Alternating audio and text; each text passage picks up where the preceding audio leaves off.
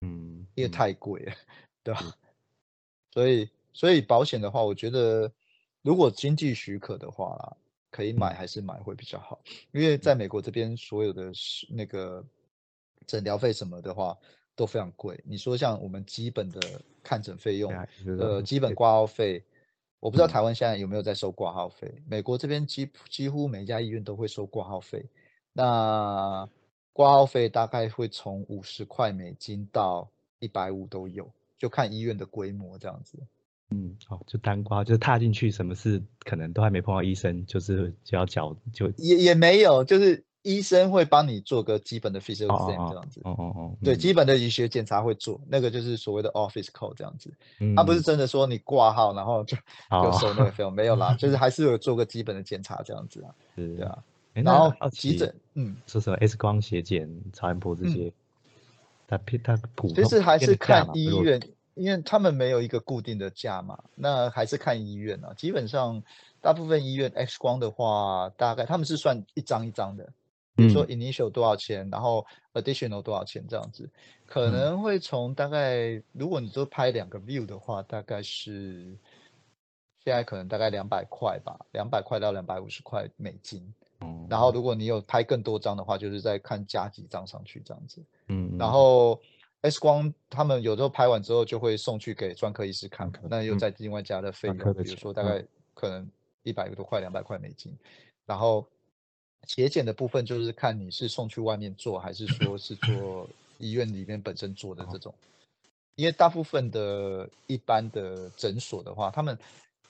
很少会用医院里面那种 in house，很少。嗯这个跟 VCA，嗯，嗯这跟台湾有点不太，因为台湾几乎是人人手一一个，比如说 I 叉叉，对 对对。对，整套的安叉叉？叉叉的这样子。根，本就已经 讲出来了。对。然后那因为因为美国这边他们的那种就是外面实验室太多家，嗯，你就 IDEX、IDEX、Antech，还有一些小间哦。的，然后他们每天可以来跟你收两次检体，然后呢，可能早上收检体，下午就有结果出来了。所以他们有些医院他们不需要马上，比如说他是要来做呃洗牙，然后可能洗牙前做一个 pre-op 的一些血检，他就不需要做 in house 的啊，他也不用 carry 那些，他也不用准备那些耗材在医院里面啊，我就是抽了血送去做检验，然后我隔天有结果回来，然后隔天他回来做洗牙，嗯，多好，对啊，所以他们就是成我我之前在那些 VCA 的时候，我看我在那边的时候，in house 的检查大概半年有没有做两个到三个而已，哇塞，除非说他有收住院的，然后他可能需嗯要复检，他们会做个 in house 这样子，对但其实每天他送也还好啊。对啊，他们会有每天他们会有人来收啊，固定是你如果量够多的时候，他们可能一天就来两次，嗯，你也不用打电话给他，哦有有有有点像是有点像是台湾那种人的诊所的模式啊，对人对对，类类似像这样子，而且结果很快就出来了。啊真的耶。对啊，那那超音 超音波的部分，超音波的部分就要看，因为每个医院收费都不太一啊样，可有的医院它收的很便宜，没有没有，嗯要看是谁扫。如果是专科医师扫，可能他会收到七八百块。那如嗯果是一般的，他专科又有分哦，专科医师有是内科的专科医师跟影像科专科医师扫又不一样价钱。嗯然后 一般的诊所、一般的医师扫又不一样价钱，你可能扫个一次，他可能一般的医师少可能还收九十块、八十块美金这样子，然后哦。内科医师少可能收个两三百块，然后专科医影像专科医师少可能收七八百块这样子，嗯嗯那我好他们就是收的不一样。嗯，因为因为因为像台湾会有工会会有制定一个价目表出嗯来，就是美国或或加州这边有有这种没有，没有他就们有一个自由固市场，的价分，嗯，对，因为每家医院的收费完全都不一样。老师，我觉得这样比较合理啦。这样，因为、因为就是工会定一个天花板，那毕竟每个人力设备都不一样，在是。对，你说你今天有一个医院，他买了一个超音波，可能花了一百万台币买的，另外一个医院可能买比较普通的超音波，可能花个五六十万，那你两个收费一样，这样也不合理啊。嗯，嗯，对，然后或者是你真的你整个每个医院的装潢，每个医院的人力，就像成本那些都不一样。那嗯你说固制定一个那种标准说，哦，你收费只能收到这里，我觉得也不是很合理啊。对，因为嗯美国是真的是比较商业化的社会，所以嗯他们很多事情其实都是用商业的角度在看。那对，他就希望说，OK，你就是大家公平竞争啊，所以他们也不会说制定一个标准的费用这样子。你每个医院，每个医院都有每个医院自己的收费标准，嗯，对吧、像原像原本以为说我们我们嗯定的这个价格好像已经有一点贵了，那听一听好像还好。就不会不会比不会比美国这边贵，真的。对对对对，好像还好。，像像我之前去另外一个一一个地方的，就是越南医师开的医院打工，他们的诊疗就是诊疗费就分两个，一个是你有预约的诊疗费，可能哦只收个嗯七十七十块美金这样子，嗯，然后如果说你是 walk in，就是直接来等的那种，我可能就收，他就收 double 的费用。哦好合理哦。就是诊疗费是收 double，对啊，对，但而且你还要等，嗯，对，而且他们会先预约一下，这样。对对对，然后他也会现在问哦，他会现在问说，呃，像我那时候在那边做 relief 的时候，去那边打工的时候，他助理会现在问说，哦，医生现在有一个什么什么 case，然后他 walk in，你要不要收？对你也可以说你不收，哦，他不会强迫你说，他不会说哦来者不拒，说你不能说拒绝治疗这样子，也没有，嗯，就是你可以说哦，我们今天太满了，我不收这样子。有一颗心。对，但是他们说真的，我他们这边也很常会被那种就是药不是上面一颗星的那种，但是很多医院他们这不在乎啊，就啊医生也不在乎这样子啊，对吧、是，对，有的医院他直接医生会直接被骂，被骂说强盗啊什么之类的，但是没办法，对啊。可是我觉得这边有时候，这边的事主有时候也没有像台湾事主那么理性啊。台湾事主我不知道，台湾事主当然他们有台湾事主的一个一些啊、呃不理智的地方，但美国这边事主有美国这边事主的问题，你知道吗？因为他之前我在，对我之前在急诊的时候就是这样子啊，直接直接跟你在那边对骂，很多都有啊，直接骂你什么 F word 这种 F 开嗯头的字都有。因为他们有时候你急诊，我们就在后面做急救嘛，或者是在后面开刀，然后他等个一两个小时，他就觉得哦，为什么等那么久？太这样子久了这样。对，但是这真的没办法。然后他们也嗯有遇过直接拿枪来的啊，嗯 直接拿枪你也没办法，所以所以他们急诊的那个玻璃是一定都是防弹玻啊璃，哦，然后他们直接你在候诊区的那个客人是没有办法直接到诊间里面来的，他有一个密码锁挡住，嗯所以他是不是直接通的这样子？对啊啊，因为太可太多怕了太多问，对，太可怕，太多问题了这样子。而且他们急诊是二十四，就是有时候假日是二十四小时开的嘛，所以有时候也会有一些莫名其妙流浪汉什么突然跑进来这样子，哦也不知道怎么办。所以他们 他们前台也是要很要很那个很专业这很。小心，对，要很小心。对，然后我还听过之前有一个医生是直接有有客人直接跟他对骂，然后他就觉得被骂很不爽，就骂回去，然后后来就两个还打起来，然后哇两个一起被警察带走这样子，然后然后医院就没有人可以看诊，好扯。对所以这边也是真的什么事都有啊，真的是，对，还跟台湾比起来还在急诊还对啊蛮刺激，哦对，像嗯听起来台湾虽然就是有些事主会提出一些不合理的要求，但好像没有这么的 的没这么激进这样。对，没这么激进，对，对我我其实还蛮喜欢去急诊代班的，因为在急诊有有感觉会很多遇到一些故事，对，有的有非常多故事。对啊，我之前前呃前有些学长前前几天讲那个吃一公斤的葡萄干，那个就超扯。哦，对，他是就是主人突然带进来，他说：“我靠，他妈吃他这只狗，他主人说他吃了一公一整袋的葡萄干，这样子吃了 吃了一公斤，那两磅的葡萄干。”然后我想说，OK，好好好，然后赶快带去催吐，就真的吐了，大大部分都吐出来这样子。真是有个那因为后来后来主人有说他排那么好吃？主人有说他这只狗的故事啊，因为这只狗它是就是 rescue 来的，嗯，所以啊它是救援来，嗯。然后以前就是他被他被人家虐待，所以被它就是养在外面，对，饿过，所以他说他这只狗真的是看到什么吃可以吃的，他就会吃。他说他曾经吃过一整袋，也是大概一公斤左右的那个黑糖，哇。然后。吃完吃完之后就一直就是一直吐啊什么，然后也是住院胰脏炎这样子治了好几天这样子。他说哦，他这只狗真他们也没办法，他们已经可以把东西可以收都收了，可是他哦就是就是会有这个问题这样子、啊，嗯太想吃了。太太爱吃了这样子，对吧、然后我在急诊遇过一个 case，就是他是一个那种呃类似像我们说 animal control，就是有点像动物的那种警察那种，他们有时候有客人，呃，有一些事主他就通报说这狗怎么样，然后他们就会去把狗带来急诊看这样子，然后那个那只狗就是被被人家拿刀子刺了它的胸腔这样。刺了一刀，而且那刀那伤口超长的。然后他的故事是怎样？他说那个刺他的那个那个妈妈说，这只狗就是跳过他们家的围墙，然后他那时候在后院做一些就是呃呃处理他们家的花草这样子，然后那狗突然跳过围墙要攻击他，所以他就冲回他们家的厨房，拿一把刀出来刺了那只狗。啊，这故事是不是听起来很奇怪？你都可以跑回家，你是不是就躲在家里就 好，就不要出来？那还拿回家拿一把很长的菜刀，然后刺了这只狗这样子，然后那狗就被送进来啊，然后就是一个很长的一个那种穿刺伤，外面伤口只有一小一点点，就是一个刀口，可是我一切开以后，里面整个就是肌肉撕裂，就是被刀刺过这样子，然后那边缝它缝大概两个小时吧，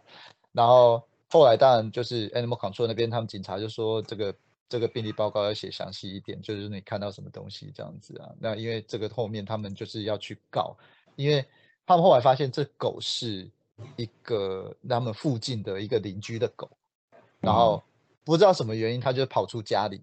然后就跑到那个富人家。可是富人的故事也很奇怪，他就说他跑去他家，然后他的他回他的厨房又拿刀子出来刺他，所以反正到底详细实际是状况是什么样，我们就根本不知道。我们只能把我们看到的东西写写上去，然后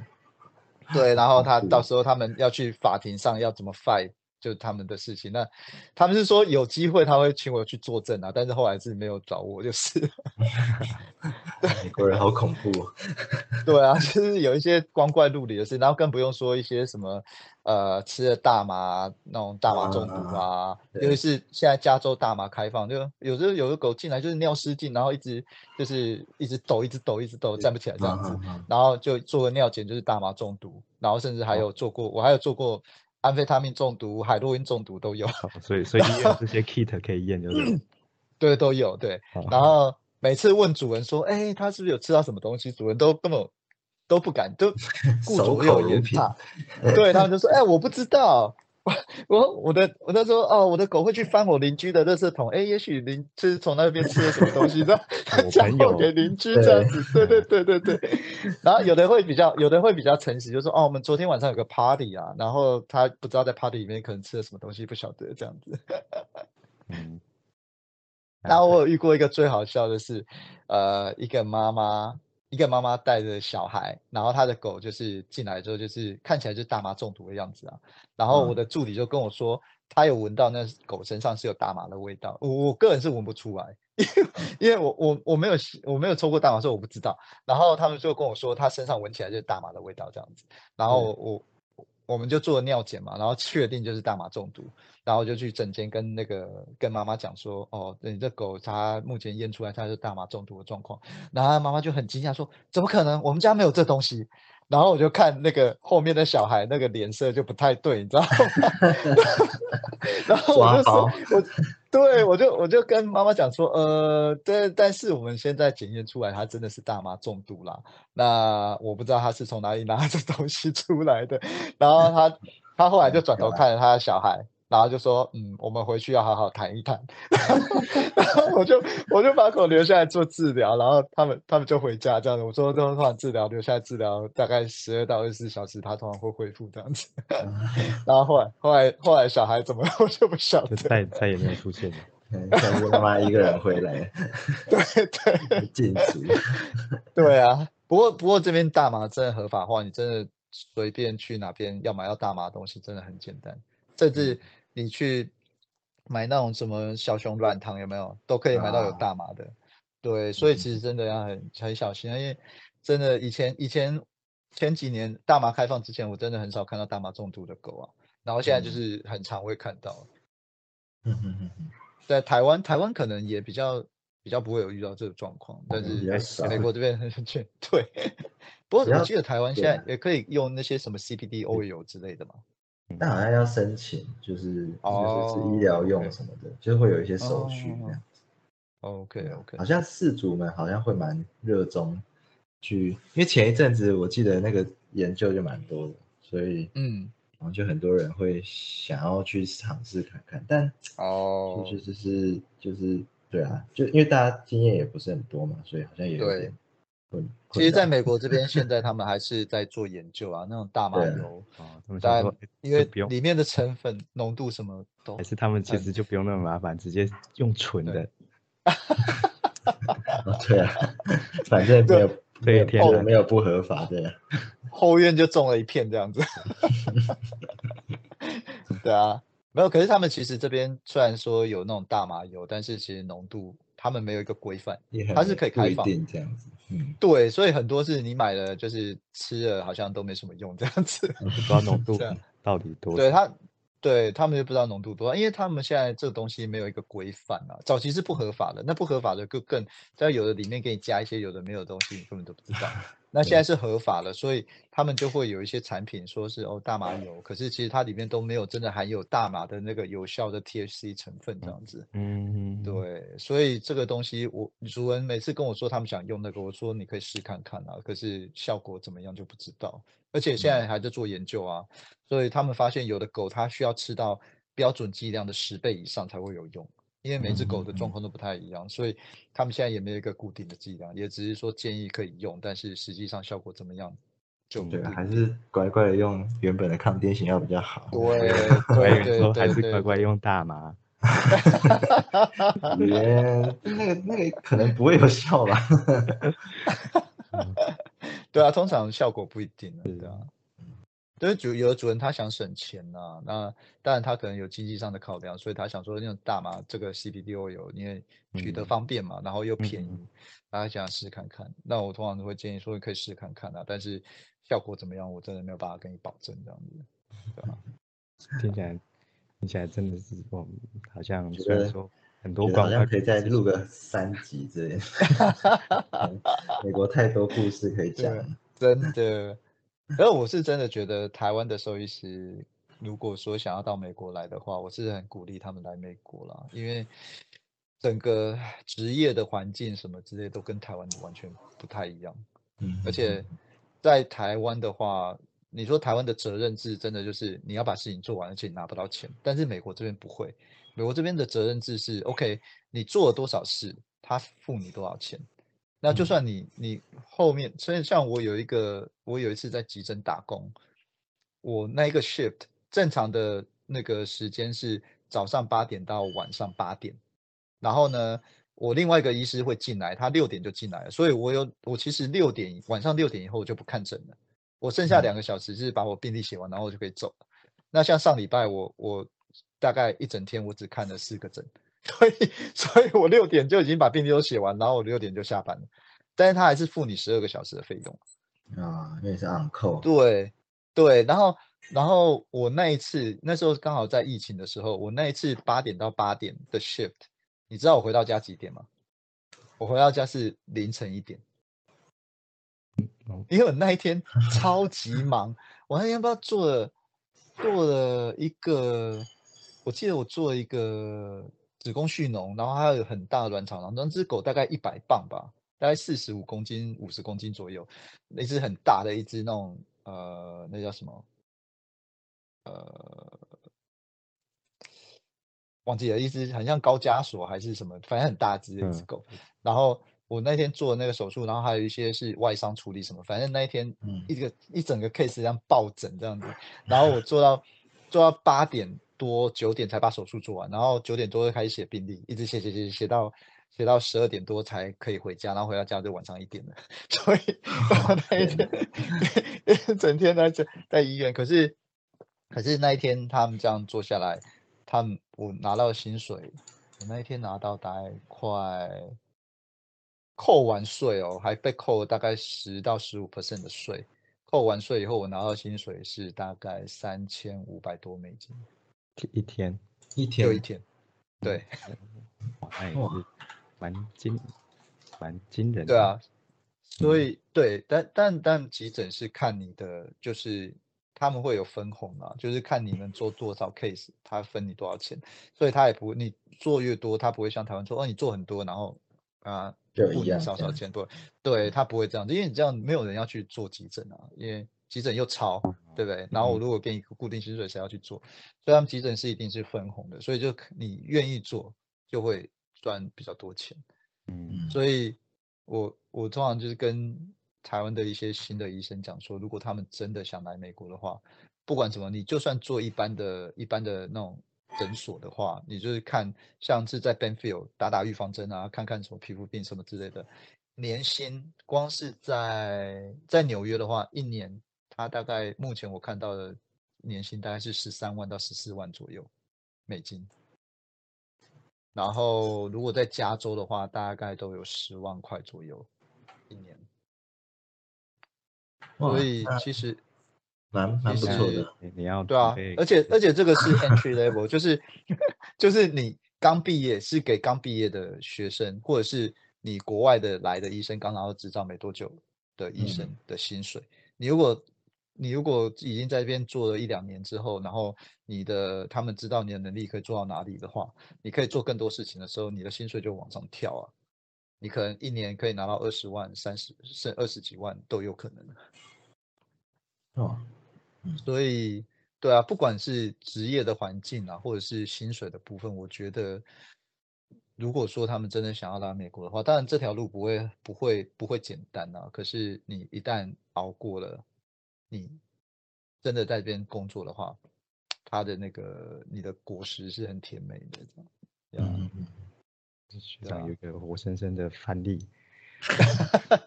而且不要觉得你已经毕业十几年就没有机会。你看我，我一九九九年毕业的，我二零一三年才开始考执照，嗯哼，所以都有机会，真的。那我只是我我那，你有你你有这个起心动念的吗？暂时可能还没办法，暂时没办法。没有，我我我我通常是觉得，我通常是建议台湾的医师啊，如果说真的。呃，有想要来美国执照的话，你不用，你不用一下就马上去报名说那些兽医师考，不用，先试着去考托福。嗯啊，对啊，你你托福考了，第一个托福考了以后，他可以帮你保留两年的时间呢。那你这两年内，你可以看看状况，决定要不要来。你不一定说哦，我考了就一定要花一大笔钱先去报名那个兽医师考，没有，不用了，先去考托福。托福这一关其实是最难的。后面那些术科什么，我都觉得没有什么太大问题。嗯嗯，OK。而且托福考过以后可以保留两年的时间，所以这两年你可以想说，你到底要不要去，要不要继续考，或者是你要继续留在台湾，其实都可以。嗯嗯嗯，对啊，而且而且这个 ECABG 这个这个部分的话，你考过以后，不是只有在美国可以执业，它的执照是加拿大、纽西兰、澳洲都可以承认。嗯嗯嗯哦，所以你你甚至可以去澳洲啊，像我有认识一个大陆，就是中国的兽医师，他有考过这个执照以后，他现在在澳洲执业。嗯嗯，所以你也不一定是一定要来美国，那也有认识一些医师是在加拿大执业的。嗯啊，所以，所以其实我觉得台湾的医师真的是，呃，我是很鼓励大家出来。我也有跟一些台湾的一些年轻的医师聊过，那其实他们因为现在台湾的职业环境，说真的，你们你们在临床里面应该也知道，就是有一些困难点在。那他们也是觉得说很想要出来外面看看这样子，所以我真的是很鼓励大家出来。如果说大家真的有机会到美国来玩的时候，你想要来我们医院参观，我都很欢迎。也可以留个联络资讯。可以，可以，没问题，没问题，对吧？你可以顺便来加州迪士尼玩，有没有？加州迪士尼啊，环球影城啊，然后顺便来我们医院看看这样子。好。对啊，揪揪团揪团去，揪团来着。对 啊，我觉得我觉得真的是，其实是一个不错的路了。对啊，就可以看看，就是就是美国跟台湾之间有什么不同，就感觉视视野会比较不一样了。对啊，对。但我觉得跟他原本想象好像还是有一些落差这样子。嗯，我原本想象的怎样？就是原本，因为原本我觉得，哎，我们好像有在进步，然后我们收费好像也挺贵的。我觉得是有进步，我觉得有进步啦，只是有，我觉得有进，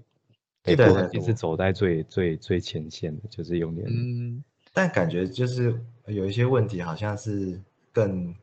对啊，就像刚刚提到法规啊，然后人情那那个民情啊，这些好像都都是更。更更核心一点的问题，这样子。对我，我觉得那个部分，对那部分它需要去改善啊。然后，但是，呃，但是其他部分，其实你说美国这边很进步，其实没有。我以前也是跟你们一样，我觉得美国这边应该是哇，医院应该都是设备要很好这样。所以后来我在我在这边那时候几年有在好几个医院工作过，其实很多医院的设备都比台湾烂。嗯，